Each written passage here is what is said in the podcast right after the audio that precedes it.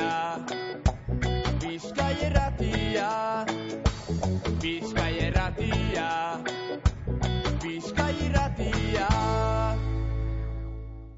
Gogoan dut, gauero ia erritu bilakatu zen oituraz. Gazta eta irasagarra ateratzen zituela aitonak. Geratzen den sagardoa zerbaitekin bultzatu beharra dago.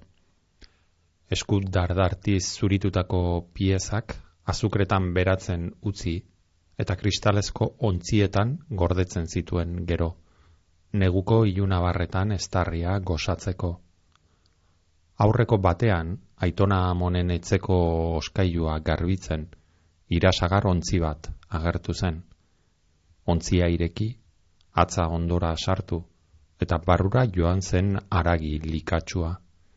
Aho sabaiarekin gogoratzen da, hobekien.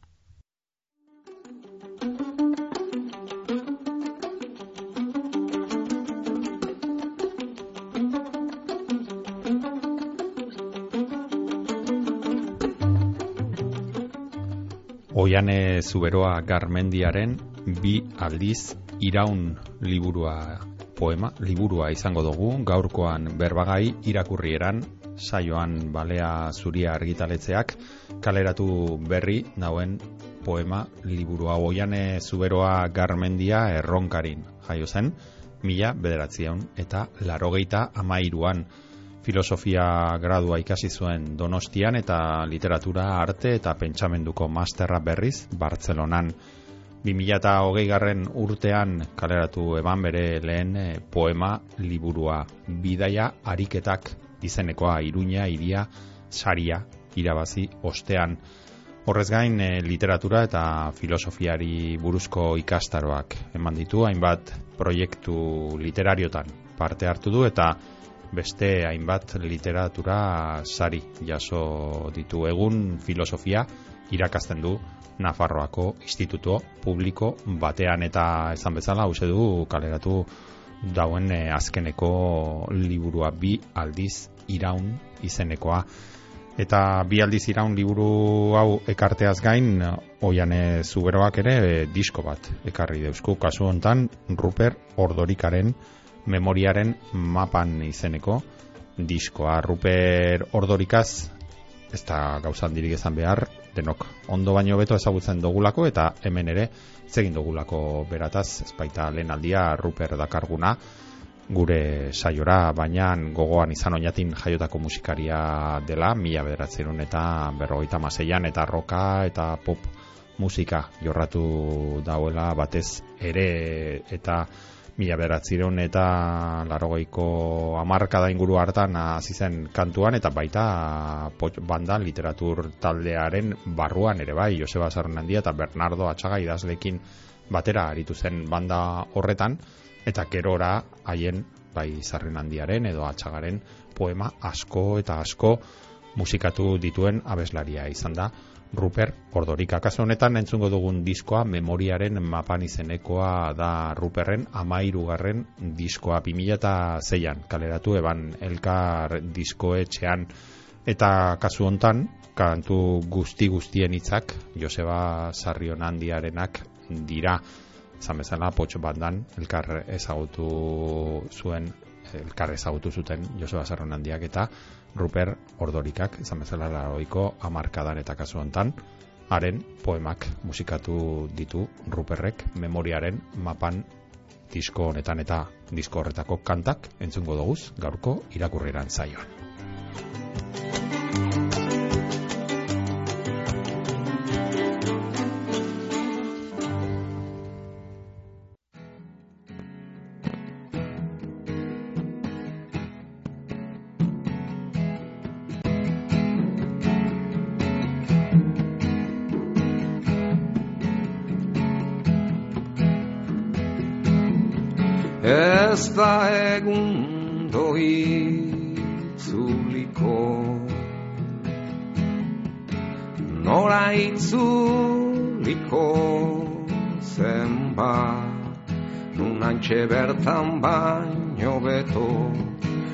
Lekuzkanpo zartzeko Lekuzkanpo eta bakarrik inoren agurri gabe.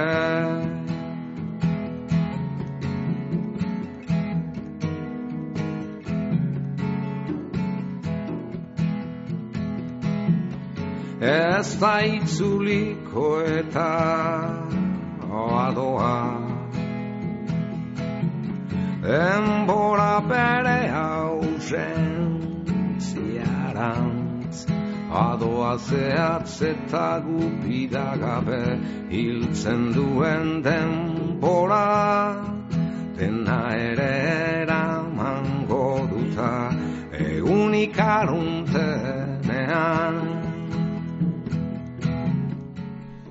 Oiane zuberoa ondo etorri Bizkaia irratiko irakurrieran saiora eta eskerrik asko tartetxo bat hartzagatik gugaz egoteko. Ba, eskerrak zuei, bai. Ruperren eh, memoriaren mapa diskoa ekarri diguzu orain eh, ez da itzuliko kanta entzuten ari gara, ez dakite oian ez, zergatik eh, aukeratu duzun eh, disko hau eta disko honetatik ere kanta hau seinalatu zen egun ere bai, eta ez dakite aurkitzen diozun alako loturarik zure bi aldiz iraun eh, liburuarekin edo bestela ere gustatzen zaizun diskoa delako aukeratu duzu. Ba, gal, eskatu zen idanean diska bat pentsatzeko eta ba, kostaz zitzaidan, eh? Eta ohartu nintzen azkenaldian oso musika entzule pasiboa naizela. Aha. Orduan entzuten dudala nire ingurukoek eh, jartzen didatena. Eta hor bila eta bila eh, gogoratzen nintzen diska hontaz, lagun batek oso kutxun duelako eta askotan jartzen dialako. Eta hain zuzen eh, abesti honek denborari buruz eh, hitz egiten du eta iruditzen zai liburuarekin ba, lotura zuzena zuela orduan, ba, bi, bi, bi egin dituen bi asmo batera. Hmm. egin dituen, bai. Eraginez sartalde sortal behan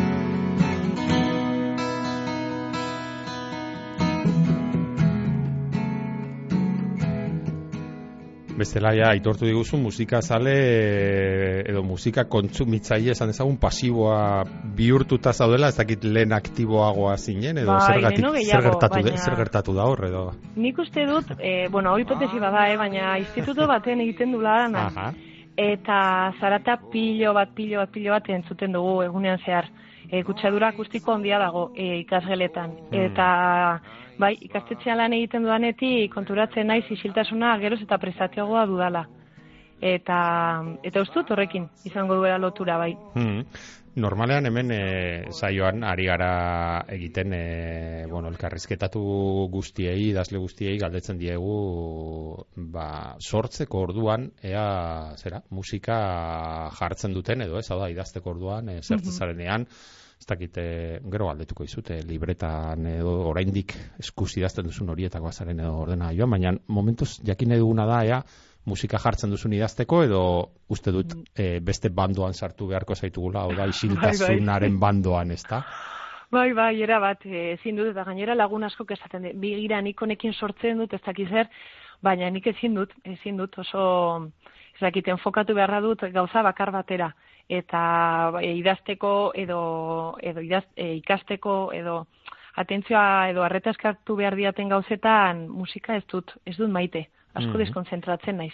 Aha, sartuko Bai. zaitu orduan isiltasunaren... eh, Bete-betean, hori da, bai, bai. Bai, batzuk eh, izaten dira hor eh, erdiko bide bat edo aukeratzen dutena, ba, batzutan Ja. isiltasuna bai, baina bueno, musika ere bai tarteka jartzen dute eta Bai. zure Eta gero kasuan askotan, erabatekoa. bai, bai, eta gero askotan ere idai idazten dudana irakurtzen dut, batez ere poesia denean. Aha, Orduan, bueno, ba, or- ordoa musika edo ritmoa. aha. Edo baita ere ustu sortzen naizenean hitzek sortzen duten erritmo hori naiz eta ez dudan esaten barruan hola egiteko oi hartzuna dute eta nahiago dut hortan geratu Mhm. bai. Hau da, gustatzen zaizu gero idatzi ondoren bos gora irakurtzea edo Bai. idazten duzun hori.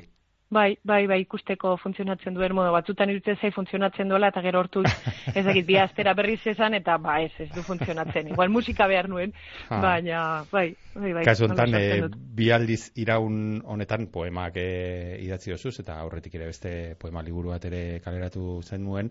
Ez dakite poemak idazten orduan, zemen, klaro, argi dago, batzutan galdetzen dugu, ez, eh, ea zelan, eh, zelan idazten duzuen, ez? Kasu honetan, Bai. Eh, novela luze bat, edo ipuina direnean, normalean, ja gaur egun mundu guztiak, ba, ordenagailuan idazten Bai. du, ez da, baina poemak oraindik batzuetan, bada jendea igual eskuziazte dituenak, edo are, e, em, sai honetan ez, baina beste non baiten tokatu, e, tokatu ditzaidan, e, diktatu egiten zituen e, persona bat, e, Wow. zera, diktatu mobilean, eh, nahi dut, e, mobilean e, hitz egiten zuen, Bai. eta gero mobilak pasatzen zion, e, zera, bai, bai, zerara, baina kas, kasu hortan ez du gaztelania ze Ja. zuela, ez? Baina ez dakit zure kasuan e, diktatu, idatzi, edo idatzi eskuz, edo ordenagailuan egiten duzu. bai, bai, eskuz. E, gehiena Aha. lehenbizikoa izaten da kuadernoan. Kuadernoan idatzi. Gainera, aitortze dizut, kuadernoak maite ditu dela pilo bat, eta liburutegi, liburunetara nuanean erosten ditut, tamaina guztietakoak, eta horrekin badut mania txiki bat, eta orduan kuadernotan beti. Eta asko gainera, Claro, ni poesia idazten duanez hori errezagoa da, ez? Askotan momentuko estena edo pentsakizuna burua datorkizu eta horra puntatzen duzu, e, ies egin ez diezasun. Eta gero bai, baia behin ba, kuadernoa osatu zuala, edo iruditzen zaizunean badagola zerbait, hor bai ordenagailu aurrean eseri, eta ba, idatzitako horri bueltak eman, bueno, askotan bere horretan uzten ditu gehienetan, ez, eh? Mhm. Eta gero artisaulan hori, baia ordenagailu aurrean. Aha. Baina egia da, geroz eta gehiago mobilean idazten ditudala. Mm, hori galdetu bai. behar nizun, bai. Bai. Ze, azkenean gaur egun ja, e, bai oharrak hartzeko orduan, behar bada, burra datorkizu ideia bat, ez eta eskurra daukazun hori Bai. mobila izaten da, ez gaur egun. Bai, Eta Bai, bai. hor suposatzen dut ere beteta izango duzula, behar bada ez poema osatu ez, baina bai hola ideia solteak edo izango dituzula, ez da? Bai, bai, era bakizu WhatsAppeko nire gauzak taldea, bueno, Nikola daukat, eta hori be betetzen noa gero noiz baiten, e, ba, ustu beharko dut, edo e, norabait pasa beharko ditut, eta azken aldian gertatzen zaitu, era joaten naizenean, eta hor lehenengo, bakizu, lokartu arteko tarte hortan, gauza pilo okurritzen zaizkidala, orduan, karo, hor, ez dut kuadernoa argia piztuko ezak zer, eta hor bai, azkar batean, mobila berriz piztu, apuntatu, eta ja, lasai, lasai lokartzen naiz. Bueno, musikarik ez, baina ez dakit e, liburuak edo inguruan izaten dituzun idazteko orduan, ze bueno, badira idazle batzuk, ez, e, idazten dutenean nahiago dutela, ba, beste inoren ezer ez Ja. irakurtzea, ez, Bai. e, burua eukitzeko garbi bere pentsamenduekin nola baita esateko, Bai. eta badira beste idazle batzuk, ba, kutsatze hori edo behar bada, ba, maite dutenak, eta ja, Bai. irakurtze dutenak ere idazte duten bitartean, ez dakit zu hor zelan e, ibiltzen zaren. Ba, normalean kutsatze gustatzen zait. Ah, gainera, mm, ba, adibidez, ez, ba, zerbait idatzi nahi dut gai batenko inguruan, eta orduan, ba, esaten dira, ah, ba, irakurri zazu hau, ez dakiz zer, orduan Mm. bueno, ba, liburu hori irakurriko dut, eta horren ostean ja jarriko naiz idazten, baina liburu horrek beste batera eramaten hau, eta esatu, jo, nola idatziko dut, beste hori ere irakurri gabe baldin badut, eta igual, ba, nik esan nahi duan gauza bai, ja, nor- norbaitek esan du, nik baina asko zobeto, eta ja da ez du jarri behar. Eta askotan, e, liburuak ateatzen noa bata bestearen atzetik, eta nik uste dut hor eskutatzen dena da, bakizu, idazten jartzeko beldur, edo, edo nagikeria, edo mm, e, larridura hori. Bai. Beraz, irakurle ona ere bazara. Ba, ona ezaki, baina oparoa bai. Oparoa, behintzat. bai. Bai, bai. bi aldiz iraun liburuaz e, hitz egiteko garri zaitugu, baina ja behin hemen zaudela eta irakurle oparoa zaren ez, ba, eskatuko dizugu behar bada, azken aldian nola atentzioa ditu izun e, irakurri dituzunen artean, ez, libururen bat baldin badaukazu hortik, edo orain irakurtzen ari zaren baten bat, edo guri Ba- aholkatzeko, edo... Ba, ora- duela gutxi amaitu nuen e, poema liburu bat, e, antologia bada, eta idazleak izena du Ernest Handel.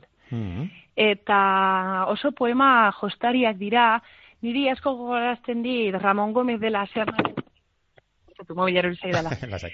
E, Ramon Gómez de la Sernaren gregeriak. Aha. Eta e, liburu hori oso oso gustora irakurri dut, horretaz gain orain mesanotzean, mesanotzean daukat arkait kanoren sonetoak, Aha. nola da, pozaren erdia, Bai. hau ere kuriosoa. Hmm. Ez gaude ohituta ja, bueno, nik behintzat ez dut herrimadun Hmm. poesiarik irakurtzen. Hmm. Eta, bueno, ba, interesgarria, desberdina da. Hmm. Ez nago ohituta eta gustora irakurtzen ari naiz. Aha. Eta beste liburu bat ere lagun batek utzi dana, lo que busca la abeja. Aha. Eta hau poesia da gaztelaniaz. Aha. Ze normalean bietatik e, irakurtzen dute euskaraz eta Aha. gaztelaniaz. Mhm. Saiatzen naiz eh, euskaraz irakurtzen, baina egia da askoz gehiago dagoela, ez? Gaztelaniaz eta orduan, Hmm. baina bueno, saiatzen naiz oreka mantentzen. Mm. E, hortze, komendioak, e, jaso nahi dituen arentzat. E, gure gaurko komendioa, eta guk oso gustora irakurri dugun liburua da, bi aldiz iraun, mm. e, zuk idatzitakoa, eta salto egingo dugu horretara. E, ondo iruditzen baldin bazaizu, eta hemen ere ohitura dugunez, ba, geldialdia egiten dugu, liburua ireki aurretik azalean. Hauko mm -hmm. pausatziki bat, izan ere, ba, beti esaten dugun bezala, ez da, e, irakurleak liburua daukan lehenengo kontaktua, ba, hori izaten da normalean, ez da, azala da, ikusten duen lehenbiziko gauza, eta gustatzen zaigu hemen, kuriosoa gara, eta gustatzen zaigu Nei. jakitea, e, nola iritsi zareten, ez da, e, azal, azal eder kasu enten, oso, oso bai. ederra da, azal eder bai. hau egitera, normala, bueno, prozesuak oso ezberdinak izaten dira, ez da, batzuetan argitaletxak proposatzen du, ez detan idazleak, edo, mm. e, erdi bana, egite bidea, edo ez dakit kasu enten e, zelan, zelan izan den azalaren ba. historiotxoa. Ba ba, ba balea zuria argitaletxeak egiten duena normalean liburu guztiekin da Imanol Larriginaga artistari pasatzen diote PDF-a hmm. eta berak e, liburu irakurri ostean e, ba, azala egiten du eta baita ere kontraazalean datorren poema hmm. e, berak eskuz idazten du orduan. Esagun nuke liburu honek bi azal moduko dituela, ez? Edo bi artelan, bintzat eta kasu hontan e, azalerako aukeratu zuen El Boskoren El Jardín de las Deliciaseko ba estena txiki bat eta um, bueno, makeatu zuen edo ez dakit nola esaten hmm, den. Hmm. E, aldaketatxo bat egin zuen, sagarrak, bueno, sagar bat ageri den tokian, irasagarra membrilloa jartzeko, hmm. eta jo, nik ikusi nuenean izugarri izugarri gustatu zitzaidan eta eta gainera liburuarekin oso ongi arilkatua hmm. dago eta bueno kuadroa lehenagotik ere e, ezagutzen nuen eta asko gustatu zitzaidan eta gainera estena honen muturrean ez da agertzen liburuan zen eta ez da sartzen ontza agertzen da eta nik filosofia ikasi nuen eta ontza filosofiaren ikurra denez ba hmm. bueno ba iruditu zitzaidan bete betean asmatu zuela bai hmm, oso erakargarria eta oso oso ederra benetan eta zuk esan duzun bezala gainera nik uste dut e, oso bat egiten duela gero bai. irakurleak barruan aurkituko duenarekin ez da oso sarrera polita da bai e, gainera nik pentsatzen nuen bakizu beti izenburua jarri behar zizkiela liburu, baina hmm. kasu hontan, azala ikusita iruditu zitzaidan e, izenbururik ere etzuela behar, baina karori, ezin da. baina, bai. Horren, horren inguruan galdetu behar nizun orain, ze azkenean, ba, azaleko beste osagai garrantzitsu bat, hori da izenburua, ez da, bi aldiz bai. iraun aukeratu duzu, e, hau ere normalean e, bueno, idazle lanak izaten dituzte, borrokatxoak, ez da, e, izenburu aurkitu arte normalean, bai. edo ez beti, ez dakit zure kasuan zelan bai. izan zen, hasieratik argi izan zenuen, edo bidean aurkitu zenuen e, izenburu hau, edo... Uf, bai, bai, ba, buru oste bat baino gehiago eman zidan, eta maiera, maiera, maieran, eh, ja, oza, ja, liburua maketatuta zegoenean orduan erabaki genuen. Eta azalak eman zidan pista. Ze hasieran izimuru bat jarri nahi nion e, liburuko poema batzuekin lotura zutenak. Baina poema horiek kendu nituen, orduan izenburuak ez zuen pegatzen. Eta gero hor, ba, ergaitalatxikoekin bat eta bestea jarri egiten nituen makizu WhatsAppeko, WhatsAppean egin daitezkela galdetegiak. Hmm. Ba, olako, ba, ingenuen jasatik izenburu desberdinekin aber jendeak zezaten zian, baina hori okerragoa zen. Claro. Zer, eta bakoitzak bere asaten zian, eta buf. Eta ja azkenean, azken momentuan sortu nuen poema batetik abiatuz, e, iruditu zitzaidan bi aldiz iraun hori oso iradokitzailea zela, e, portadarekin bat egiten zuela, edo irudia etzuela jaten, ze irasagarra edo membrilloare edo fruta ipatu nahi genuen izenburuan, baina hmm. ja azalak badu, ezta, hmm. e, elementu hori eta orduan ez genuen nahiko lapsatzea, eta orduan ba, bi aldiz iraun geratu zen azkenean, nik uste dut txukuna geratu dela. Ba, joso polita, eta bai. e, gainera, badu, ez da, ere bai, nola bait, ba hori, sarreratzo moduko hori egiten du, ez da, gero irakurleak zardadin, mm -hmm. bi aldiz iraungo duten gauzen mundu honetan, ez da? Hori da. e, Aipatu duzu kontrazala ere bai, lehen e, pasazait, baina oso polita da bai. eskusidatzitako poema ere oso, oso erakargarria, ez da? Eta bai. visualki ere oso, oso ederra. Eta kasu honetan, e, ondo iruditzen baldin bazaizu, buelta emango dio liburuari, eta bai. hasiko gara atzetik e, ah. komentatzen. Eta bere bigarren azaletik, hasiko bigarren azala ireki, eta hor aurkitzen dugun e, esker emate horretatik hasiko gara Bai. izan ere, bueno, hemen aiko- askotan aipatzen dugu ez badago mito hori, e, partez egia dena noski, ez? Bai, idazlearen eh, lan bakarti hori, ez da, eta bide eh, bakarrik egiten duen bide bat dela idaztearena, nolabait, baina badu beste aurpegi bat ere, bai, ez? Edo hau da Bai. idaztea ez da bak, eh, bakarka egiten den gauza bada, jakina, baina bada jende asko inguruan nolabait bide horretan eh, laguntzen dizuna, adibidez WhatsAppeko inkesta bat erantzuten, ezta? Edo edo beste modu batean hemen eh, ezkerra hauetan jaso duzuna, ez dakit Bai. zelan izan den zuretzat ez esperientzia, nolait kolektibo hori, ez? Jo, ba, ni oso privilegiatua sentitzen naiz.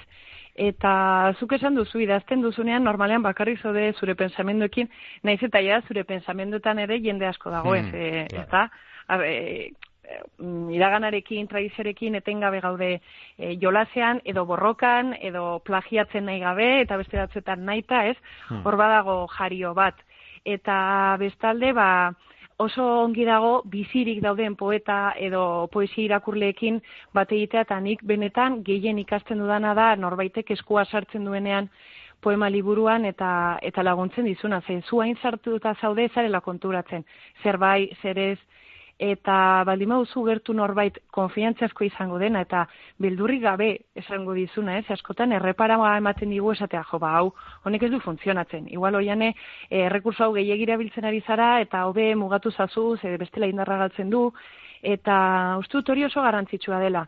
Eta ez diogula garrantzia handirik ematen eta askotan po, ez dakit poeta poeta izateagatik edo, edo ez dakit zein arrazoia, baina uste dut oso barnerakoiak garela eta asko kostatzen zaigula e, munduari erakustea, ez? Ze, zer idazten dugun. Edo, bueno, mintzat nik inguruan ditudan idazleak, e, mm, uste dut, berdina pensatzen dutela.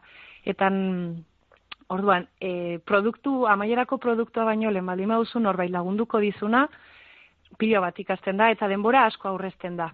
Hmm. Denbora asko aurrezten da. Ze bestela zu zaude zurean, eta ezara konturatzen, eta distantzia distantziak e, bai, laguntzen dizu eta claro, preste egon behar duzu. Ze Hmm. igual zu pensatzen duzu zure doaina dena agian irakurlearentzat da zure bi, zure bizioa, ez? Eta Hmm. orduan ba, bueno, uste dut eh mm, nola esan, harreman gazi gozoa dela, ez? Bestearekin sortzen dela, baina et, beharrezkoa. Eta ni Hmm. oso eskertua nago. Bueno, eta horregatik, ez? Liburuan amaieran eskerrak ematen dizkiet, ba, modu batean ala bestean eskoa sartu duten. Egia da WhatsAppekoak ez ditu dala ipatu, baina, bueno, erabildezadan e, saio hau, eskerrak ere, e, luzatzeko. Bai. Hori galdetu behar nizun, ez, azkenean egia da, ba, nolait, prest egon behar duela norberak, ez, idazleak prest egon behar du, Bai. eskuzabala izan behar du, e, nolait, bestei erakutsi, besteekin konpartitu, eta batez ere zuk esan duzuna, ez da, besteen e, itzuli hori jasotzeko, ez, besteen iritzia jasotzeko, besteen feedbacka Bai. jasotzeko, ez dakizuk zelan e, eraman duzun e, kontu hori, e, gogo honez, e, hartu dituzun, e, jaso dituzun, e, bueno, ba, laguntzak edo kritikak, Ja. behar bada, igual ere momentu batzuetan, edo honek ez du funtzionatzen, ez norbaitek esaten badizuzuk behar bada pentsatzen zu bait, eta norbaitek esaten dizu, ba, nik Mhm. uste dut honek ez duela funtzionatzen. Bai. Ba, hombre, hori igual beraiek esan beharko lukete aurpegi jartzen nuen, hori esaten zioten bitartean. Baina niri asko gustatzen zait, bai, asko eskertzen dut. Eh, esaten didatenean. Eta gero kuriosoa da, ez, zuretzako zeintzuk diren poeta poesia kutxunak eta besteek zeintzuk markatzen zuten nire adibidez horrek asko laguntzen dit. Mm. Eta nik besteenak irakurtzen ditudanean ere gustatzen zaik goraipatzea zeintzuk gustatu zaizkidan, ze horrek pista asko ematen dizkizu. Hmm. Edo adibidez elkarrizketa bat egiten dizutenean, ez? Eta ikusten duzunean ze, ze poema aukeratu dituzten Hmm. eta hoiek ba igual askotan ez ez esatea edo hau etzai gustatu, jende eta usartzen esatera, baina esaten dizutenean zer zerk funtzionatu duen aldi berean ari dira esaten igual zerk ez duen hain ongi funtzionatu eta horrek ere pista asko Hmm. ematen ditu, bai. Erraz utzi dazu e, urrengoa. E, Ah, begira. Bai. Irakurriko dizut zure poema bat. E, bizitzea mandarina jatearen pareko esperientzia da. Zuritu eta dastatu arte, ezin igarri, zuku edo siku, gozo edo min izanen den. Mhm. asko gustatu zaidan poemetako bat da baitut Mhm. gehiago mendik apuntatuta ez dakit zenbat e, begiratzeko baina behar bada horrek zuri pista bat emango izu baina bai, guri ematen ere du favoritoetako bada, hori mandarinarena. Ba, oso, oso oso polita da, oso oso polita da, Bai. eta e, mm, zera galdetu behar nizun, ezta? Bueno, e, begimen biztako kontu bat, azkenean, bueno, lau atal egin dituzu liburuan, atal bakoitza fruta bat e, da, bere izen e, Mhm. nolabait e, zientifikoarekin, esan ezagun. Bai, Eta frutak daude oso oso presente ez bakarrik eh, atalen izenburu horietan, baizik eta gero e, liburu osoan. bai, bai, gainera orain, Claro, orain txantxapillo egiten dizkidate, fruta moda jarri dela, eta me gusta la fruta, me gusta la fruta. Ba, begira, publizitate bikaina, ez ba, hortaz, begira, lagun batek, Joanesek irakurri zianen hasiera hasierako e, zirri bat esatzean, jo, frutari buruz idazten duzunak indarra handia du, auspotu zazu hori, eta begira, ba, ari esker, e, hasi nintzen, ba, hor, nahi gabe, sortu zen hasi hori, ba, ureztatzen eta elikatzen, eta bai, eta oso garrantzitsua da. E, fruta eta oroar, e, dastamenarekin eta edo sens mundu sensorialarekin lotzen diren gauzak. Hmm. Egia da oso, azkenean oso metafora potenteak eh, osatuta daude frutekin, behar bada, Claro, ituta gaude, igual poemetan, ba, hori ez, mundu naturala bai egotea presente, ez da? Baina Bai. normalean izaten dira landareak, zuaitzak, eh, bai. ez dakit, ez? Eh, eta, Bai. gero, bueno, jaula jarrita zaizeruko, zerak, ez, izarrak, edo jargia, eta halako halako kontuekin ohituta gaude, baina behar bada frutekin ez horren beste, eta uste dut oso, eh, ni joanezekin ere oso ados nagor, Mhm. eh, oso irudi potenteak lortu dituzu eh, zerarekin, ez da, fruitekin, ez da? Bai, ba, ba, eskerrik asko. Eta hori da ez, txikitasun hortatik eskura ditugunak, gu- guztiok ditugunak, ez, ba, horrekin zerbait berezi egin, eta ustut poesiak e, hori egiten duela, edo bueno, nimintzat hori saiatzen naizela egiten, egunero erabiltzen ditugun hitz hoiekin, edo gure gertu dauden gauza arruntoiekin, ba, nahi gabe zerbait desberdina egitea. Hori, hori lortzea ez da errexea, eta ezakit lortzen dudan beti, baina hori gustatzen zait egitea.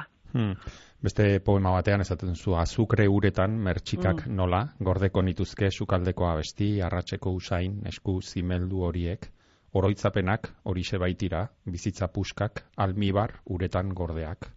Oso irudi potentea, ez da hor almi, Bai. almibar ura erabilita. Eta asko hitz egiten duzu horretaz ere bai, ezta? E, oroitzapenez, memoriaz, haren memoriaren galeraz, ez Bai. dakite zer dagoen horren horren atzean. Bai, ba, e, azkenean aipatu dituzunak ez, memoria, memoriaren galera, e, zahartze ere bai dira, Mm. denborari buruzko hausnarketak, ez? Eta behin, e, idazle bati idazten nion, poesian idazten diren liburu guztiak bi motatakoak izan daitezke. Edo espazioari buruzkoak, edo denborari buruzkoak. Hmm. Eta hau zuzenean lotzen da, ba, denborarekin, ez? Eta denbora igarotze hori nola gertatzen den, ba, poetaren gan, poetak ikusten dituen, ez? E, familiakideen gan, ik, zahartzen ikusten duen jendearen gan, eta nahi gabe ere konturatu naiz, e, frutarekin arte egiten denean ere, bodegoiak egiten dira, eta egiten ziren ere bai, ez, natura hil hori, mm, bueno, e, artean aldatzen ez den denbora hori, e, ba, bizitzan aldatzen da, eta pixkat hortik. Eta bai, e, liburua gainera hortik hasi zen, nik e, garai batean e, psikologiako klaseak ematen nituen, eta memoriaren gaia lantzea tokatu zitzaidan. Eta oso interesgarria da e, ikuspegi zientifiko batetik ikartzea memoriari buruzko gauzak, eta, bueno, ba, hola zen, kasi, e, divertimendu bezala, ba, ikaslek idazten zituzten poemak, nik ere bai, eta hola pixkana pixkana hasi nintzen gai hori buruz hausnartzen. Eta gero egia da, ba, etxeko egoerak, ba, ospotu zuela egoera hori, eta ere e, eman zidala nola baiteko paisaia bat, e, Mm. memoriari buruz hitz egiteko. Hmm. Aipatu duzu horrela nolabait igual hasi zela pixkat eh, liburuaren hasia edo hor Bai. hor nonbait dagoela, ze hemen ere normalean eh, poetak eta elkarrizketatzen ditugunan gustatzen zaigu eh, eh, bueno, bi, bi galdera zail egitea. Bat hasiko gara errazagotik eta gero joango gara zailagora. Naiz eta zuretzat badut bat espreski are zailagoa oraindik. Beraz, ba hori da, hiru, hiru. ja, hiru zail hasiko gara errazenetik, ez? Eta errazena da, e, bueno, kasu honetan edo kasu honetara etorrita, ez dakite poema liburu bat edo bi aldiz iraun hau zelan sortzen den esan nahi dut hasieratik argi zeneukan, ba, gai honen inguruko poema batzuk idatziko ditut liburu batean biltzeko, edo joan zara poemak idazten eta gero esan duzu, ara, ba, hemen badago batasun bat. Ja, ba, esan bezala, ziren pixkat e, divertimendu bezala memoriari buruzkoak. Eta gero, ba, pixkana, pixkana, karo, hemen irula urteko poema daude. Orduan, e, joan itzen pilatzen, pilatzen, eta mm, duela ustut bi urte edo, nes jogoratzen bi iru, iru ja, aurkeztu nintzen hemen Nafarroan egiten den lehiaketa batera, e, arte gaztea izenekoak eta literaturako modalitatean izen eman nuen. Eta orkestu nituen, bai datzitan nituen ez dakit, hogei bat poema edo. Hmm. Eta hor e, paimaian zeuden Asier Larretxea, Usue Juarez eta Garazia Rula. Hmm. Eta orduan oso interesgarria da bertan egiten den lana ze lana saritzeaz gain udara osoa daukazu ba tutorizazioak egiteko e, paimaikidekin eta beraiek esaten dizute eta orduan udara hortan egin nuen ikustut 2008 baten izan zen, beraiek lagundu ziaten, eta behin amaituta, horre nuen, jo, ba, ba politia da hemen dagoen, eta beraiek asko animatu nindute, ma jarraitzeko, osatzeko, eta ba, gorputza ematen joan nintzaion, pixkana, pixkana, batutan gehiago, bezetan gutxiago, eta, eta bai horrela sortu zen. Hmm. Orduan ezaki galderarien antzuten Bai, didan. Bai, ka- hasieratik bai, eta ez hasieratik ez dakit. bai, pixkate erdibideko Bai, zera bat, bai. ezta? E, jolas moduan sortu, baina gero Bai. ja, ba, gero kontzientzia bat bai izan zenuen, ezta? Bai, Nola, bai, banoa hemen e, bilduma Bai. bat osatzera, ezta? bai, Eta e, bagoaz zaintzen galdera, ez? Kasu honetan, galdera hau benetan zaila da, baina segurazki e, erantzun, erantzun erraza ere izan dezake, edo ez dakit, eh? beti galdetzen diegu poetei, ea poema bat nola idazten den. E, ez Mm. dakit, e, oianek zelan idazten duen e, poema bat, lehen esan diguzu, behar bada noiz baitor e, apuntatuta utzi duzun ideia Bai. batetik tiraka, baina gero hori nola, nola osatzen da poema.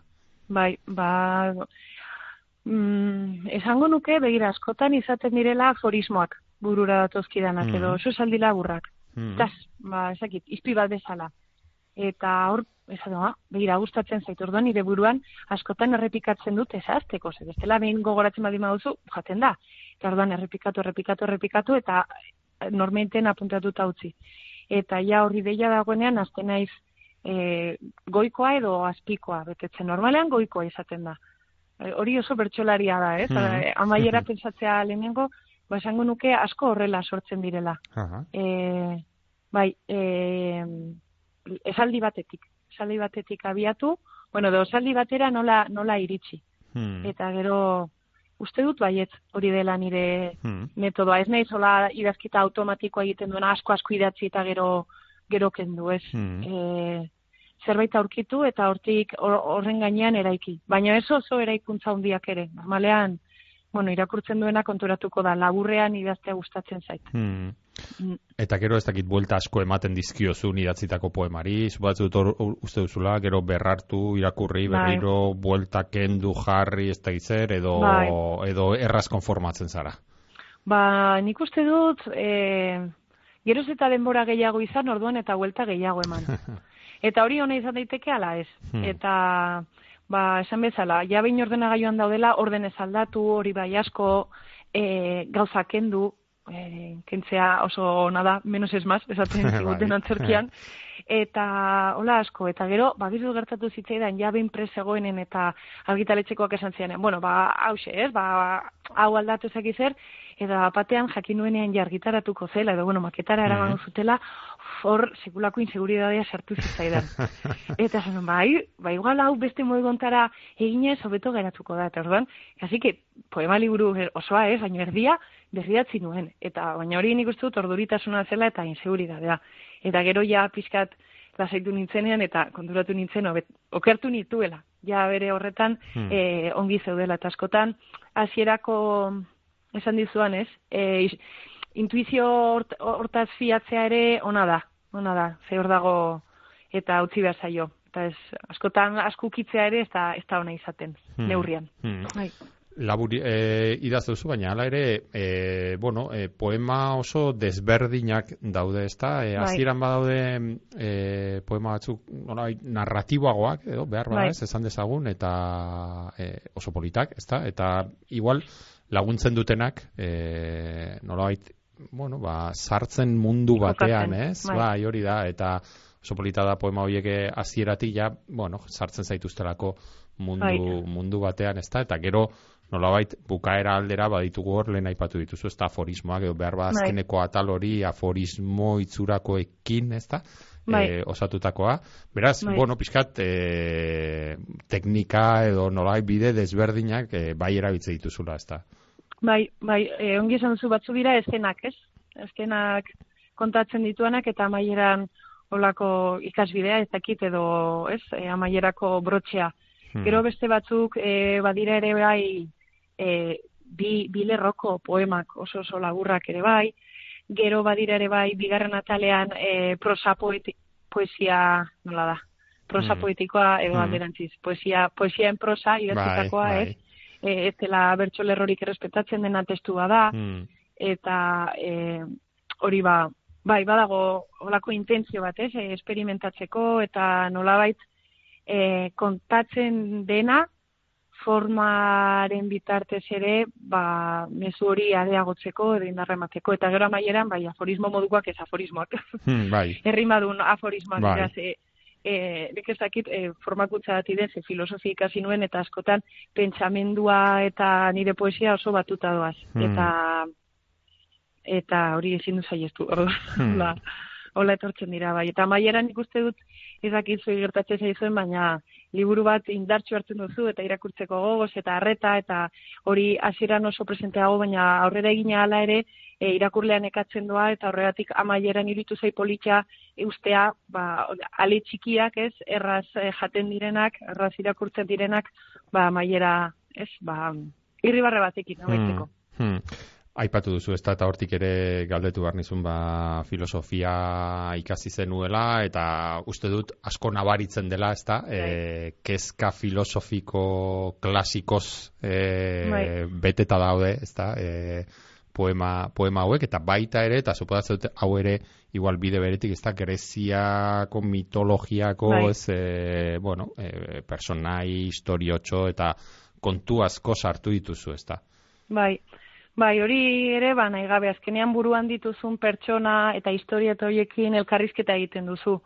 Bakoitzak duenarekin eta nire kasuan, bai, Grezia oso presente onda aurreko liburuan ere bai, e, mitologiak asko laguntzen dit pensatzen. E, antzinakoa nola berritzen den, zer dugun antzeko, zer ez, eta hori gustatzen zai, baino aldi berean ere, eta hau irakurlarentzako lasaigarri bezala edo, e, saiatzen naiz ez izatea oso liburu pedantea, ze askotan filosofoak badugu, ez, hortatik begira nik zen badakidan, eta begira zenbat liburu irakurri dituan, eta orduan aipuz betetzen dute liburua, eta askotan, bueno, dobintza saiatzen naiz, e, baldin bada aipatu nahi dudala filosofiako zerbait, edo igual irakurle arruntak ezagutzen ez duen zerbait, justifikatu egon dadin bere presentzia, eta nolabait, ba, saiatzen naiz, e, naiz eta hori ez ezagutu, ba, pistak ematen gutxi gora bera kokatzeko edo behintzat e, jakin mina pisteko. Hmm. Eta, bueno, eta poesia liburuek ona dutena ere bai da, libu, e, poema bat ez baduzu irakurtzen, urrengora pasatzen zara eta ez da ezer gertatzen. Hmm. Orduan, bai, e, bai, Hmm. Filosofia eta azkenean, esan dezagun, bueno, filosofia eta poesia nahiko ondo elkar hartzen duten bi disiplina izan daitezke, ez da, bueno, zure liburuan argi geratzen da baietz, ez da, baina bai, nahiko, bueno, gertu dauden bi, bi disiplina dira, ez da. bai, baina ez pentsa, eh, filosofoei eizki artistak asko Ja, gustatzen. hori bia da ere, bai, bai. E, Platonek iritik bota nahi zituen, Bai. artistak eta tragediak idazten zituztenak.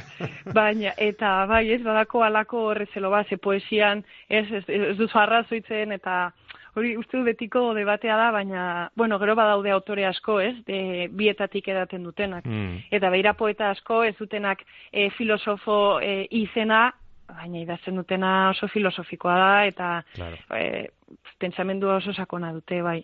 Hmm. Eta badaude, azkenean, bueno, poesia bide polita ere bada, ba, bueno, gaur eguneko gizartean ditugun kezkak edo gertatzen ari zaizkigun gauzen Bai. inguruan eh, hausnartzeko, ez baduzu hemen e, liburu honetan ere bai, oso poema, Bai. poema polit bat, ezta? E, bueno, jotzen duena zuzenean, gaur egun gertatzen den zerbaitera, ezta? Bai. Esaten duzu erdiaroan, Mm. jakinduria monasterioetan bezala, zaharetxetan metatzen da egun belaunaldi, gerra zibil eta mundu gerra bake zein armistizio askoren jakinduria. Monasterioetan gordetako jakinduriaren ondorioz baina unibertsitateak sortu ziren eta zaharetxeetatik errautsa besterik ez da sortuko. Ez dizu galderarik egingo, ze hemen zerbait asaldu beharko diguzu, edo zerbait esan beharko diguzu poema honen ondoren. Bai, ba, karo, begire, ez dut inoiz entzun beste baten ahotan, eta pumba, ez? Ze golpe ematen duen, ez duen? Bai, oso, e, nik Bai. irakurri nuenean, e, geratu nintzen, ze behar bada, le, e, beste poemak nola jostariagoak dira Bai. esan dezagun, edo behar, Bai, gauza asko eta sakontasun handiko gauzak esaten dira, baina halako hori ez, jolas moduko zerbaitekin, Bai, frutekin, goz, kontu gozoagoa, baina Bai. hau maiukada bada, e, Bai, bai. ona iritzi nintzenean, geratu nintzen, benetan esate dizut, hola, geldi momentu baten, eta zen, ostia, e, honek beste bide bat hartu du bapatean, ezta? bai, bai, eta gainera oso, nik uste dut, eh, hori dela, bakarra la pumba, ematen ditu, Hmm. eta eta bai, asko jolasten dut, bueno, behintzat nire poesia egiten asko laguntzen dit metaforak edo similak egitea. Eta horren adibide da. Eta, bueno, ba, nik sorte izan du, ze herri txiki batekoa naiz, eta gainera aitona monekin bizi, bizitzeko aukera izan dut, eta eta zahartzaroa zer den ezagutzen dut, eta Hmm. justu aizpak ere zarretxe batean egiten du lan, eta, bueno, zahartzea bera ere problematizatzen da, ez? Hmm. Ez dut esaten zahartzearen metafisikoa, metafisika badagoen ez dagoenik liburuan, baina baina badago, ez? E, horri buruzko osnarketa bat, eta eta bakezka hortatik abiatzen da poema hau. Be, eta begira itortzen dizute, bere garaian ez, ez nekien sartu edo ez sartu poema Mm. hau. Zalantza izan nuen, eta azkenean, ba, begira, editoriak ez zidan eskendu, ba, antxe geratu zen. Bai, Mm. E, o, nik uste dut oso kontraste polita egiten duela, benetan, eta Mm. Ja. bai, bai, oso e, uste zaituela ba, bapatean e, deskolokatuta Bai. bezala, ezta, nokeatuta bezala, baina baina ederra da eta eta egiten duzuna osnarketa, ba, Bai. oso, ez dakit, oso gaur egunekoa eta oso beharrezkoa ere, bai, Bai, eta askotan uste dut e, romantizazioetara jotzeko arriskoa ere badagoela, ez? Zahartzaroa e, romantizatzea eta Hmm. ba, ba, kontu zibili behar dela horrekin, eta igual kontrapeso hori, bai, Hmm. izan daiteke. Aztuta daukazu ja, baina oraindik hirugarren galdera falta da, e, benetan zaila den e, galdera. Bueno, ja bi, bi egin baldin baditut, hirugarrena bai, hori da. e, beste poema batean esaten duzu. E, Lorezainaren aholkua. Mm, Landa ezazu poemak ernatuko dituen arbola bat, zugandik hurbil. mm. Eta nire galdera da, nik ere eduki nahiko nuke alako arbola bat hurbil, eta ez dakit non lortu e, arbola horren Haziak. haziak, hori da. Ja, Nola, ja. nola ba, egingo dugu? Ez dizu emango ez. Hori ze, Ba- hori nire kezka. ja, ja. Ba, ba bai, hor badago ez, amaiera alderan, ba, pikondoarekin eta zuaitzekin e, harremana duten poema batzuk eta eta hortik doa, eta bakizu zer, niri asko gustatzen zait poema hori, eta asko gustatzen zaizkit poesiari buruzko poemak, Hmm. e, metapoesia, eta uste dut Hmm. idazle hoi edo pizkatola frikia garen hoi asko gustatzen zaizkigula, Hmm. baina nik ez dakit hori irakurle arruntari hainbeste gustatuko zaio. Ez dakit hainbeste jende dagoen munduan, zu bezala poemak, e, poema arbolak nahi dituen ikertu. Hmm. Bai, baina bueno, hori da nire gomendia. Gero, bakoitzak egin dezala nahi duena. Bai, Ala, ala da, ala da. bai. E, frutar bola polita izango litzateke, poemak emate dituen arbola bat, Bai. oso frutar bola polita izango litzateke. Bai, jo, ba, justo aurrekoan ikastaro bat egin genuen patxizu bizarretarekin hemen Mhm. iruñan, eta pikua gora eta bera, kontatu zigun e, beste poeta bati irakurritakoa, eta no ezakin nola duen izena Jose Javier Irazoki edo, bueno, Mhm. Irazokia bizena badu. Eta kontatzen du, ba, bere anaia hil zenean, oso txikia zela, zapatakutxa batean gorde zutela pikondo baten azpian, hor lurperatu zutela. Eta orduan, e, bueno, ba, poeta hasi zen, eta ba, arbolak pikuak ematen zituenean, pikondora joaten zen, eta pikua jaten zituen. Eta imaginatzen zuen nolabait, ba, bere anaia e, mintzatzen ari zela pikuen bitartez. Eta bakizu pikuek izaten dutela olako pepita txiki batez, uh ba, kras-kras egiten zuenean haua zirela anaiaren hitzak ba, ari, ari zirela hitz egiten. Zepolita. Eta izbarri derra irutu bai. bai. Hala da, bai. E, bueno, bi aldiz iraunera itzulita eta ja bukatze aldera. E, mm Lehen aipatu duzu ezta, e, ibitze zarela hola, zalantzak, e, ja dena prezegoenean ere bai, e, zera, e, imprimatzeko eta liburu ja forman ateratzeko, baina bueno, orain ja liburu eskuetan jaso zenuenean, ez, eta bai. askoetan daukazula, ja ez dakite konforme gustora geratu zaren e, bai. egindako lanagaz, edo oraindik ere hola irekitzen zu libura, eta ez duzu, mm, hemen igual lerro aldatuko nuke, edo... Jai, horregatik ez dut asko irekitzen. Bai, bai, horrek ematen du ez, alako, bai, ratian hitz egiten duzunean bezala, ez duzula zure burua berri zentzun nahi izaten, claro. entzungo duzunaren beldur, ba, liburuarekin pixkat berdin.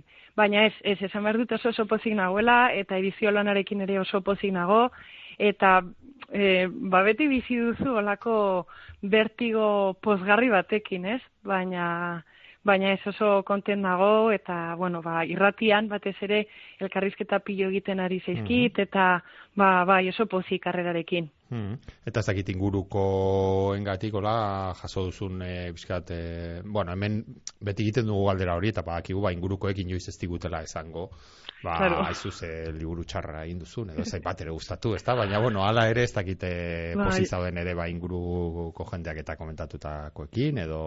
Ba, egia esan, bai, oso konten dago, zebilen, misiko liburu atera nuenean, e, ba, sariketa bati eskeri izan zen, mm. hemen iruñan, argitaretxe txiki batekin, eta egia da, oi hartzun handirik etzuela izan. Mm.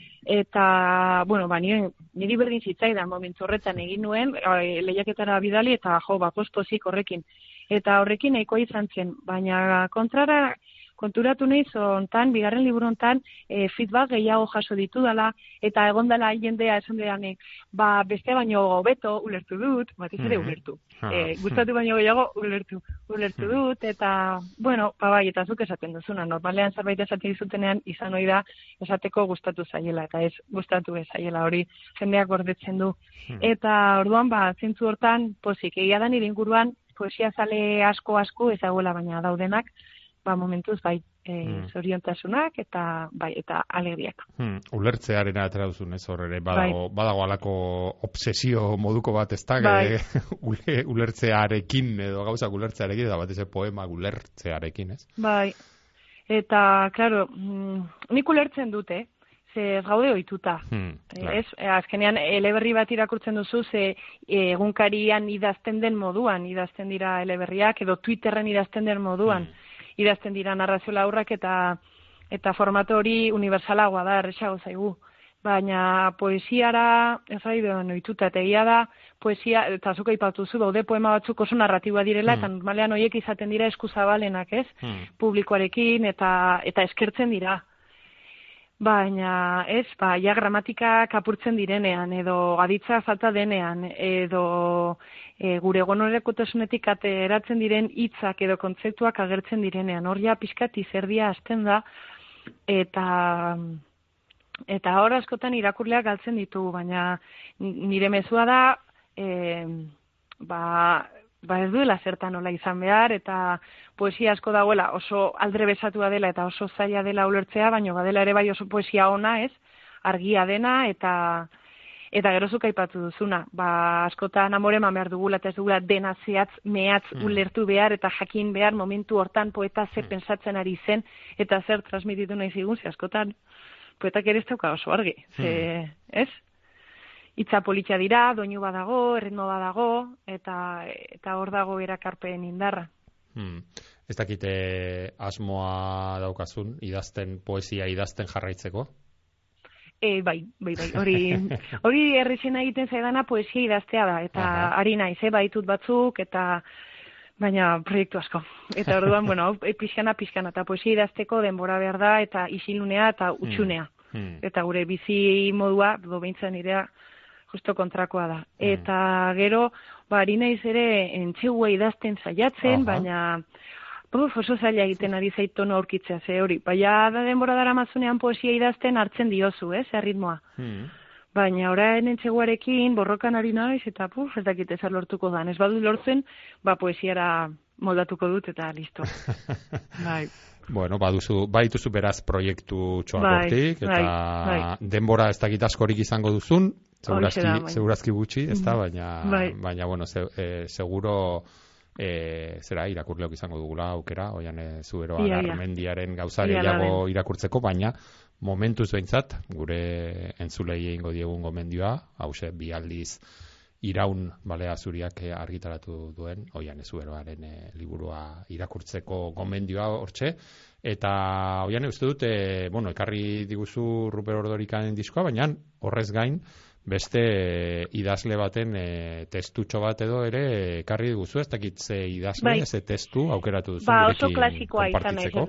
Bai, ekarri dut Joseba Sarrion handiaren e, testutxo bat, itzen ondo eza liburuan agertzen dena, Hmm. eta liburu oso egituratuta dago iztegi bat izango balitz bezala, ez? Eta orduan hitzak aukeratzen ditu, eta bi buruz ba definitzen du, edo, bueno, edo pentsakizun bat e, idazten du. Hmm. Eta aukeratu dudan hitza da artropodoak. Artropodoak oso ondo, ba, entzulak utziko ditugu, orduan, e, Joseba Sarrionaren, Sarrion handiaren e, testu horregaz, oian e, zuberoaren e, ahotsean, oian eskerrik asko gaur e, gugaz e, egotearren, eta zuei. zurea da mikroa. Hori da, zatxalden. Artropodoak. Egaztiek, ugaztunek, narrastiek, batrazioek eta arrainek, hau da, animalia ornodunek, barrukaldean dute gorputza eusten dien materia gogorra. Ezurdura hori estali eta inguratzen duen aragia biguina da, eta azala babes gutxikoa. Ornodunek larrua, lumak, hileak edo eskatak beste babesik ez baitute. Artropodoek, ostera, materia gogor hori organismoaren azalean bertan dute. Euskarria aldi berean estalki edo babes dutelako. Babesten dituen eskolonek, hala ere, mugimendu askatasuna kentzen die. Giza jendea ornoduna da, babes gutxikoa eta askatasunez eta ausardiaz jokatzeko joera izan du batzuetan. Baina ez beti, bestetan artropodoaren izaera hobetsi du. Gerlaren historia errepasatuz gero, taktika eta estrategia mailan, ornodunen alantropodoen moduan ekin hautatu izan dela ohartuko gara. Batzuek nahiago dute apatxe errebeldeen arintasun biluzia, beste batzuek erdiaroko zaldunen goitik berainoko armadura. Baina ez gerlaroko bakarrik, ohiko bizimoduan ere aukeratzen da, oarkabean sarritan, ornoduntasunaren ala artropodotasunaren artean. Ornodunak irekitasuna, zalantza, mugimendu erraztasuna izango ditu. Artopodoak aldiz, ertsitasuna, segurtasuna, mugimendu eragozpenak. Hortxe.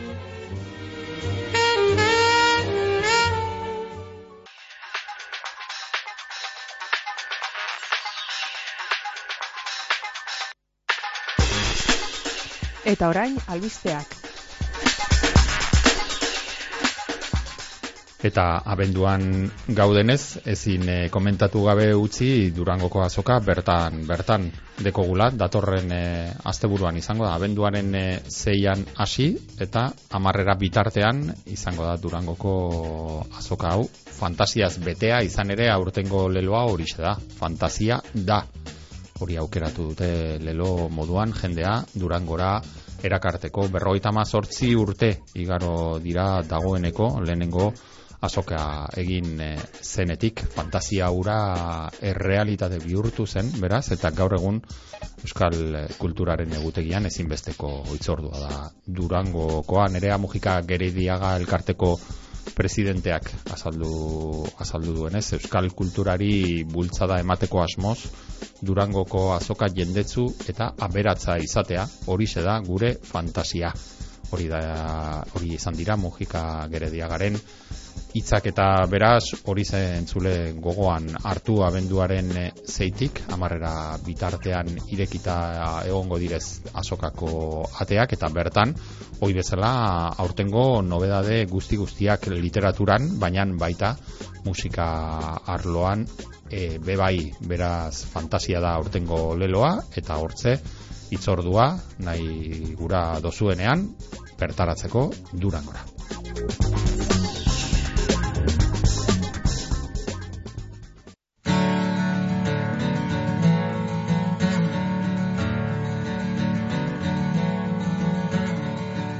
Olla zaharra etxalde pobrea Zurezko etxeak arrainak zintzilik salgai. Musika mexikanua Eltsoak eta jejenak iluntzean Tarratxari lotutako neskak Ero manglen artetik pasatu ondorengo Aizearekin loak hartzea Guk eh, bi aldiz eskatu barik eh, bukaera honetaraino iraun baduzu entzule, eskerrik asko. Oian ez uberoa izan dugu gaurko irakurrieran zaioan, bi aldiz iraun, bere poema liburu jostari honegaz. Datorren eh, astean, beste gonbidatu bat eta beste liburu bat izango dugu berbagai hemen irakurri eran saioan.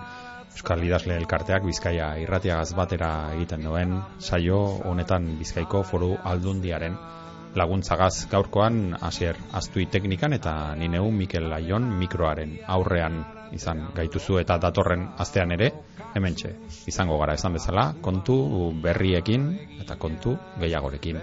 Ordura arte ondo, ondo bizi eta aldela asko irakurri.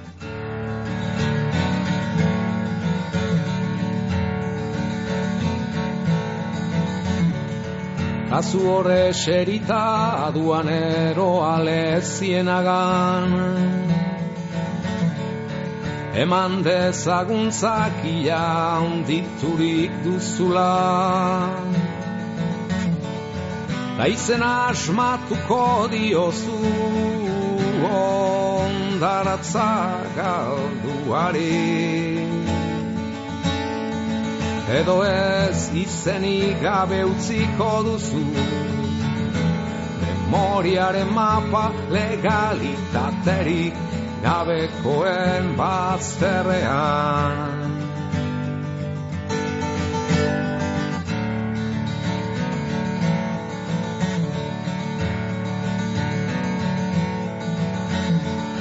Gauzak ez dira behar diren modukoa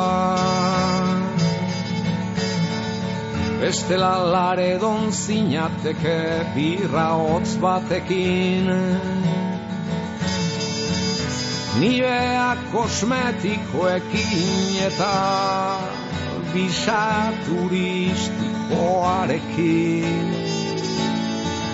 Euskaldun zuzen zintzo araduratua Hor norzara espada naufrago bat Ideiak zapatak bezala galdurik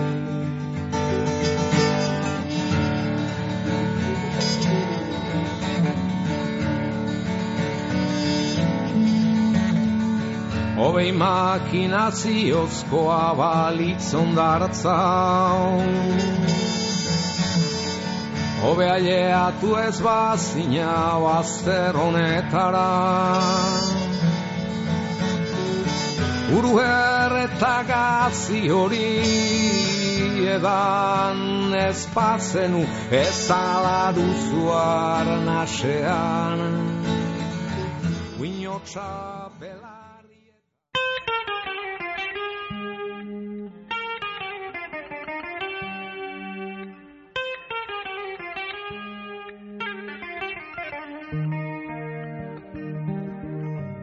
Hau izan da gaurkoz irakurrienan saioak emon dauena. Datorren astean gehiago, hemen, Bizkai irratian. Euskaldun guztionzat, bizkaitik, bizkaieraz, geure literaturaz, luze eta zabal jarduteko tarte hau, irakurrieran. Ta ez aztu, idazlearen lana bogan egitearen parekoa da, gogorra askotan. Idazleak idatzitakoa irakurtea ostera, etxean lagun arte honean giro epelean egotearen bestekoa da. Atsegin utza. Ba, gure saio hau aditzea zer izan gura geunken eta zuekaz batera ordu betez egan egin alizatea. Eta hegaldiaren itzuleran barriro irakurtzen hasteko jakina. Irakurrieran dagota benetakoa atsegina. Datorren aster arte, Ondo izan eta gogoko baduzue, segi gure sintonian.